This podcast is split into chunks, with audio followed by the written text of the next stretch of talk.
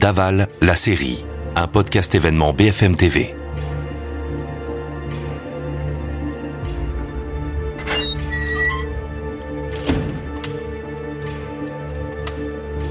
Il avait l'air tout le temps aux petits soins pour Alexia.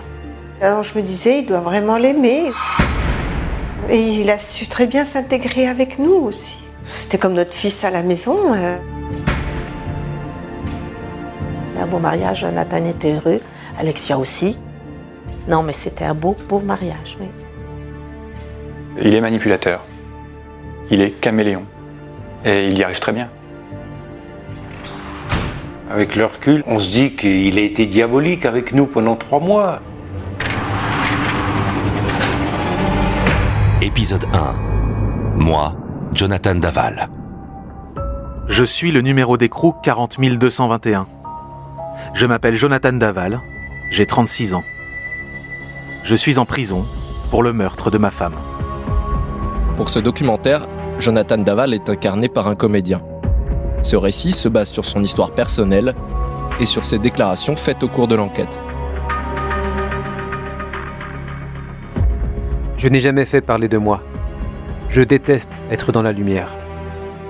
Personne autour de moi n'aurait imaginé que je me retrouve un jour accusé du pire face à des enquêteurs.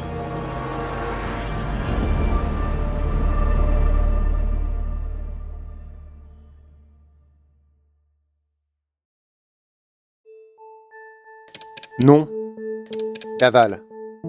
Prénom Jonathan. Date et lieu de naissance 16 janvier 1984. À Grès, en Haute-Saône. C'est une ville de 5500 habitants. Un hôpital, quatre lycées et une basilique du XVe siècle. C'est ici que je me suis marié, le 18 juillet 2015, avec Alexia Fouillot. Martine Henry est la mère de Jonathan. À l'église, Jonathan l'a vu arriver, euh, très ému, il a pleuré, on a, beaucoup de monde, on a pleuré en plus. C'était un beau mariage, Jonathan était heureux, Alexia aussi. Il y avait beaucoup d'amour entre eux, oui. Il avait l'air bien sous tout rapport, ce, ce garçon. Je pense qu'il était gentil, timide, euh, il se mettait pas en avant. L'avocate de Jonathan, Ornella Spatafora. Ça se passe bien, on est dans l'euphorie quand même euh, bah, des premières années. Alors certes, un couple qui existe déjà euh, depuis quelque temps, ils sont très heureux, ils partagent des choses. C'est un couple qui semble aller bien. Et on pourrait même dire un couple qui, euh, en apparence, semble parfait.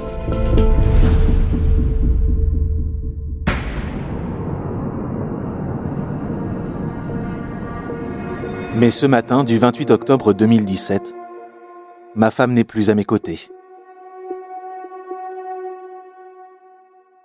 Alexia est morte. J'avouerai plus tard l'avoir tuée.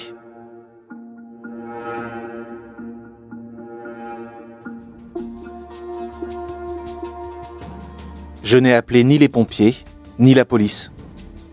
Je vais faire croire qu'elle est partie courir. Depuis chez moi, à Grès, je prends le téléphone portable d'Alexia et j'envoie un message à sa sœur en me faisant passer pour elle.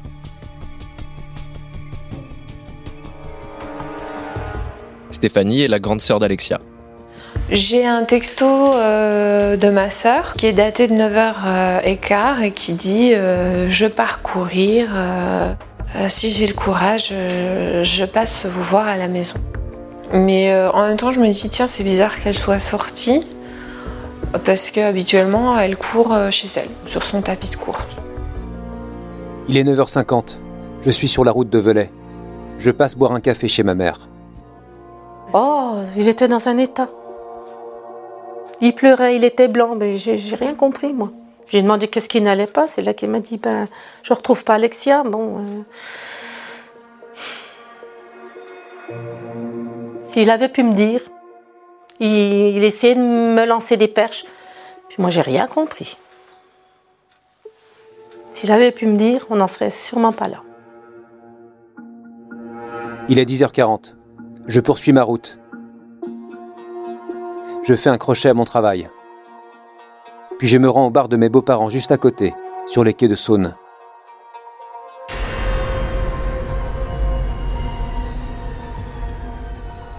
Des 9 ou 10 heures et il y a Jonathan qui vient au bar boire son petit café. Bon, bah, pas de souci, petit café, il se sert, c'est lui qui se fait son café, il se met au bar, puis c'est là qu'il me dit ah ben, euh, Alexia est partie courir, ça m'embête, je la sentais fatiguée, je lui ai dit de rester, mais euh, elle a voulu quand même y aller, euh, ça, ça, ça m'ennuie un petit peu. Oh, ben, j'ai dit, si elle est partie courir, hein, c'est qu'elle avait envie d'aller courir. hein. Je quitte le bar. Je vais chez les parents d'Alexia. Puis ça sonne à la porte euh, à 11h du matin. C'était euh, Jonathan en pleurs. Là, je me dis, mais qu'est-ce qu'il arrive? Il rentre dans la maison, il était au 400 coups, dans tous ses états. Stéphanie est la grande sœur d'Alexia. Donc avec ma maman, on se regarde, on se dit non, mais elle, elle est peut-être effectivement allée se promener, elle a rencontré quelqu'un, est-ce qu'elle est pas au bar, est-ce qu'elle est, elle a rencontré une copine, elle est chez une copine. Pour nous, mais on n'a aucune raison de, de s'alarmer. On est à, à milieu de, de tout ça. Grégory, le mari de Stéphanie, décide de venir en aide à son beau-frère. Je perds pas de temps à discuter. J'attrape Jonathan par le bras et je l'emmène dans ma voiture. Et je lui dis écoute, par où tu penses qu'elle aurait pu passer? Euh, On va faire le chemin, euh, on va essayer de voir. Il est maintenant 11h35. Grégory est au volant. Nous prenons la direction de Grès-la-Ville, puis Velay. Voilà, il m'explique la route qu'elle aurait pu prendre. Alors on passe euh, lentement, on regarde un peu dans les fossés, des trucs stupides. Puis euh, donc assez vite, euh, on va chez lui pour voir si elle n'est pas revenue entre-temps. Je me garde devant chez lui, puis on rentre par le, garage. Et euh, je, le, laisse monter à, à l'étage. Et je l'entends crier Alexia, Alexia. Enfin, il fait tout un cinéma là-dessus. Puis moi, je l'attends en bas dans, le garage. Bon, je comprends qu'elle n'est pas, elle pas là. Puis donc, je lui dis que, écoute, maintenant, on va, on va aller voir déjà à l'hôpital. Si elle a eu un accident, euh, c'est là qu'on va la trouver. Nous arrivons aux urgences. Je donne le nom d'Alexia à l'accueil. Il n'y a aucune trace d'elle à l'hôpital.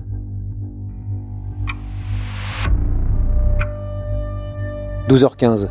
Nous nous rendons à la gendarmerie.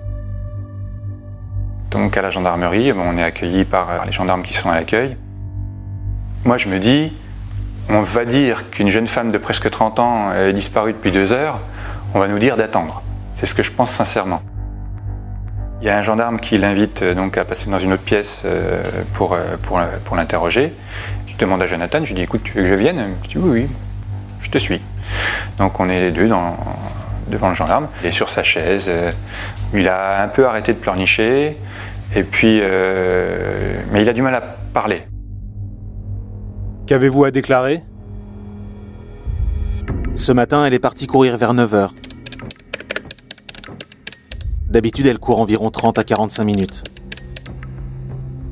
Vers les 11h, en rentrant à la maison, j'ai remarqué qu'elle n'était toujours pas rentrée. Pouvez-vous donner la description vestimentaire du jour de la disparition? Elle était habillée avec des baskets roses, un short noir, un gilet à manches rouges en laine, puis des chaussettes blanches. Elle mesure environ 1m70 pour 50 kg. Elle porte des lunettes, elle a les cheveux mi-longs, de couleur châtain clair. La gendarme qui est là euh, commence euh, à prendre euh, dire, le taureau par les cornes et puis dire bon ben, on va lancer des recherches, on envoie une brigade par-ci, par-là.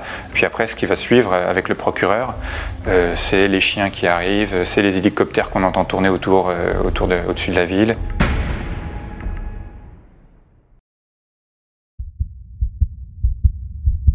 En quelques heures, ma femme, celle qu'on appelle désormais Alexia la joggeuse disparue, s'affiche sur tous les écrans.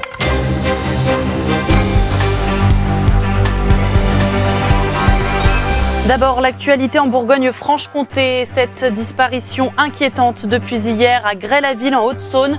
Une joggeuse de 29 ans n'est jamais rentrée à son domicile. Elle n'a plus donné signe de vie depuis hier matin, alors qu'elle était partie faire son jogging. Les premières recherches n'ont rien donné. Cela devient l'affaire Daval. J'expliquerai plus tard aux gendarmes avoir été dépassé.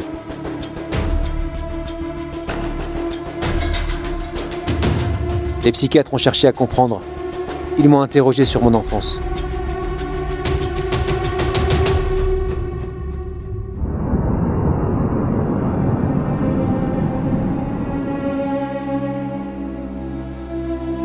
Martine Henry, la mère de Jonathan. Quand il est né, on a eu des complications. Il avait le cordon autour du cou, donc il était tout noir. Et puis moi, j'ai fait une hémorragie. Donc ils me l'ont enlevé, et puis moi, je me suis retrouvée euh, dans le coltard. Ils m'ont perfusé tout, donc je ne l'ai pas vu.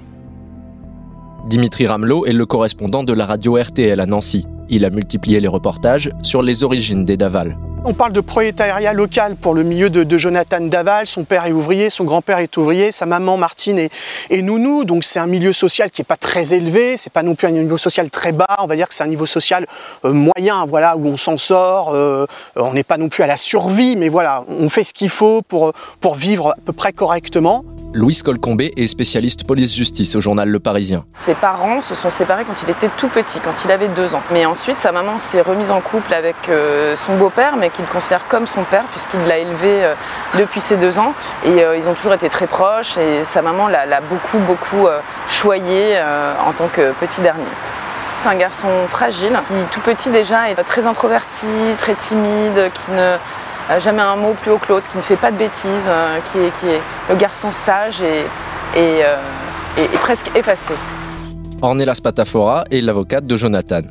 Je pense pas que ce soit le garçon euh, qui était le meneur de la bande. Hein. Je pense que c'était plutôt celui plutôt timide de la, classe, le garçon qu'on remarque pas forcément, qui pouvait parfois avoir peur de déranger. On l'entendait vraiment pas.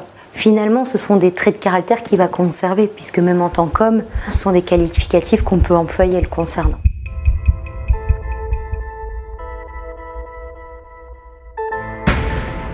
J'ai quelques copains, mais je sors peu, je vis dans ma bulle. Je suis tout le temps sur mon ordinateur. Et je vais enchaîner, pendant toute mon enfance, les problèmes de santé. Martine Henry est la mère de Jonathan vers les deux ans, bon, on s'est aperçu que quand on lui causait, il ne répondait pas spécialement, comme s'il ne nous entendait pas. Et puis euh, trois ans, puis il nous entendait toujours pas. Puis moi, j'avais tendance à le bousculer un petit peu, lui dit allez, Jonathan, secoue-toi, réponds. Euh. Et là, on s'est aperçu que ben, il nous entendait pas. Il avait une surdité euh, des deux oreilles. À un moment, je ne vous dirai plus les années parce que je ne sais plus, il était devenu bossu, donc c'était une scoliose et il était obligé de mettre un corset. Il a gardé son corset trois ans. Mais il s'est jamais plaint pour autant. Hein. Il s'y est habitué, il n'a pas eu le choix. Mais avec Jonathan, tout passait comme ça, sans se plaindre. Louise Colcombé est spécialiste police-justice au journal Le Parisien. Il a été quand même moqué beaucoup à l'école, et ça on sait qu'il en a souffert. Ça a, été, euh, ça a été très dur pour lui. Et puis euh, autre chose, un événement très marquant, à son adolescence, en fait, son, père euh, décède quand il, a, quand il a 12 ans. Et ça, ça va être très traumatique pour lui parce qu'il va ensuite développer des troubles obsessionnels compulsifs. Il n'a jamais parlé de son papa qui était décédé. Si on en parlait, il écoutait, mais il attrapait des tocs. Donc déjà, son lit, quand moi je faisais son lit, il repassait derrière moi, il se baissait en dessous le lit, voir si tous les draps étaient bien, mis correctement. Et puis après, euh, bon ben, il a eu une manie, c'était de se laver les mains, sans arrêt se laver les mains. Il fallait que tout soit propre. Alors on l'a emmené voir un psy, et puis euh, on, a on a dû y retourner une fois, puis on a arrêté.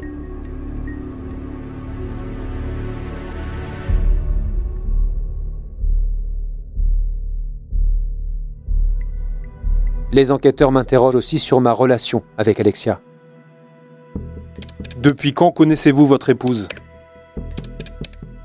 Depuis ses 16 ans. C'était à l'occasion d'une sortie de ski avec un copain. C'était en 2004 ou 2005. J'allais sur mes 21 ans. Louise Colcombé, journaliste au Parisien. Il a 4 ans de plus qu'elle et euh, semble-t-il, elle tombe sous le charme instantanément. Elle prend son numéro de téléphone euh, et elle l'appelle dès le week-end suivant pour euh, l'inviter à son anniversaire. Durant cette fête, raconte-t-il, c'est elle qui va faire le premier pas et qui va l'embrasser. À sa grande surprise, puisqu'il ne pensait pas du tout l'intéresser et puis la différence d'âge, lui n'étant pas du tout séducteur, il se retrouve un peu happé par cette jeune fille très, jolie, très solaire qu'il a, qui, qui, l'a choisie quelque part. Dimitri Ramelot, correspondant RTL à Nancy. On la voit, on l'entend, euh, elle parle clair euh, et lui pas. Enfin voilà, donc il y a deux portraits qui finalement sont assez euh, différents l'un par rapport à l'autre, mais ça fonctionne quand même assez rapidement après effectivement ces vacances au ski.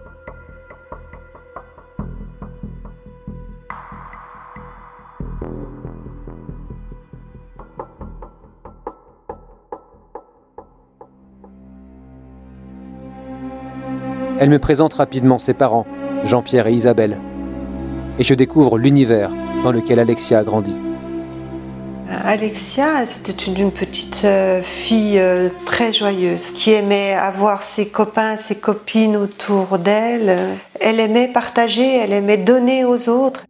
Stéphanie, sa grande sœur, parle d'une enfance heureuse et complice.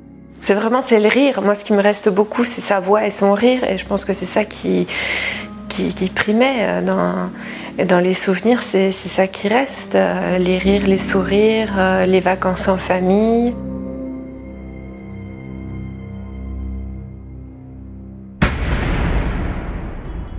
À partir de 2005, je ne vais plus quitter Alexia. En attendant de trouver une maison, nous nous installons chez ses parents pendant un an.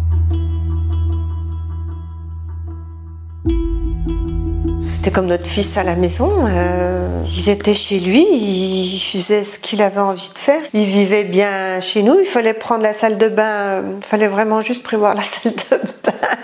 Parce qu'il prenait grand soin de sa personne. Et moi, je le trouvais ultra prévenant avec elle. Alors je me disais, il doit vraiment l'aimer. Grégory Gay, le beau-frère de Jonathan. Ce que j'ai pu voir avec les années, c'est qu'il est devenu un peu le fils adoptif euh, de mes beaux-parents peut-être faillot, peut-être peut-être un peu le terme faillot, ça pourrait caractériser. C'est vrai que bon, euh, il avait une tendance à, un peu tout faire quand il y avait la rite qui se préparait. Ben, c'est lui qui allait chercher les verres, aller chercher euh, la bouteille, euh, un peu au petit soin quoi, pour, pour, pour les beaux-parents et puis pour Alexia aussi. Dimitri Ramelot, correspondant RTL à Nancy. Ça va aller finalement assez vite ce, couple. Ils vont racheter euh, la maison euh, de la grand-mère d'Alexia Daval. Ils vont euh, s'y installer. Ils restent dans le périmètre géographique, le, cocon de, toujours de, des, des, deux familles. Randall Schwerdorfer a été le premier avocat de Jonathan Daval. Très vite dans le couple, c'est Alexia qui prend la place prépondérante. Très vite, c'est Alexia qui impulse pas qui impose, mais qui impulse. Euh, que ce soit euh, pour l'alimentation, que ce soit euh, pour le sport, que ce soit pour les relations familiales, naturellement, elle prend le dessus. Dimitri Ramelot, correspondant RTL à Nancy y a assez logiquement finalement un projet d'avoir un, enfant et euh, ça ne fonctionne pas. Euh, donc euh, Alexia va consulter des médecins, va prendre des médicaments pour faire en sorte que cette maternité voilà, devienne réelle. Et on a la sensation quand même qu'on parle avec les proches que lui n'était pas forcément hyper partant et que c'était surtout elle qui avait envie de devenir maman. Alexia se plaint de son mari auprès de sa grande sœur. On se rend compte, nous, de notre côté, que euh, Jonathan, le bébé, va finalement, ça n'a pas l'air de l'intéresser tant que ça, parce que toutes les visites médicales, les opérations chirurgicales, lui s'en détache complètement. Il ne participe à, rien. Il travaille. C'est ce que lui lui répond. Elle me dit, elle me répète ce que lui lui répond. Il peut pas, il peut pas, il peut pas venir. Il travaille, il travaille, il travaille. Notre quotidien devient tendu. Parfois je rentre tard exprès pour éviter les conflits. Nous nous disputons de plus en plus souvent. Alexia se confie régulièrement à sa meilleure amie. C'est un cas désespéré qui ne comprend rien aux femmes, à moi, et qui ne pense qu'à lui. À défaut d'être heureuse, j'apprends à vivre comme ça, je pleure moins, je me suis endurcie. Ah oui, mais c'est pas une vie. Il te reproche des choses? De ne pas être assez tactile, mais en même temps, quand j'essaie, il me repousse, car il ne veut pas faire l'amour. Ces blocages intimes, j'en ai parlé très tôt aux gendarmes. De mon côté, j'ai des problèmes d'érection. Il pouvait lui arriver de me reprocher le fait que nous n'ayons pas d'enfants.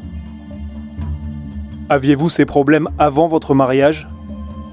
Non, c'est d'avoir passé un an chez ses parents qui m'a posé problème.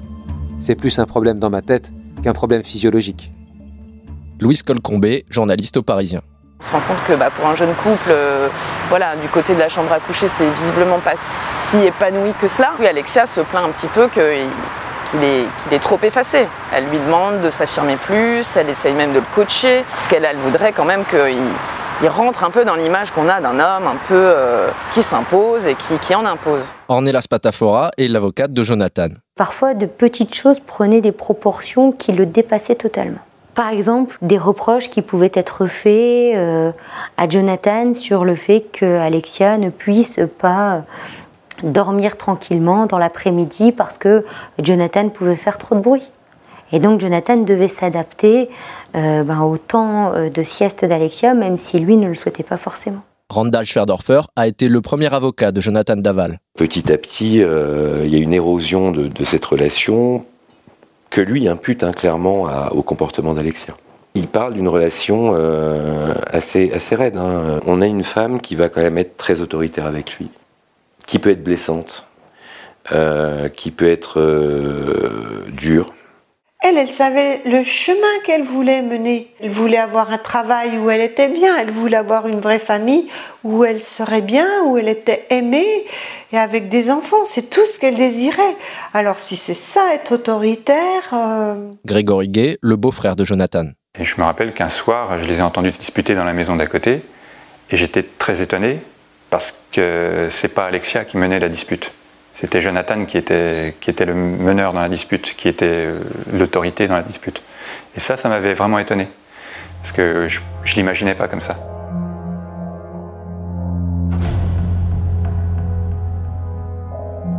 Douze ans après notre rencontre, le pire est arrivé.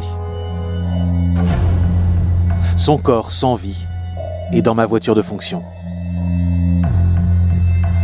Pendant trois mois, je ne vais rien dire, y compris à ceux qui me considèrent comme leur fils.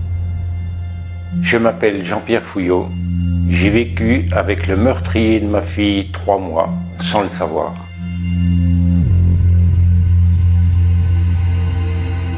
Retrouvez tous les épisodes de Daval, la série, sur l'application BFM TV, sur bfmtv.com et sur toutes les plateformes de streaming.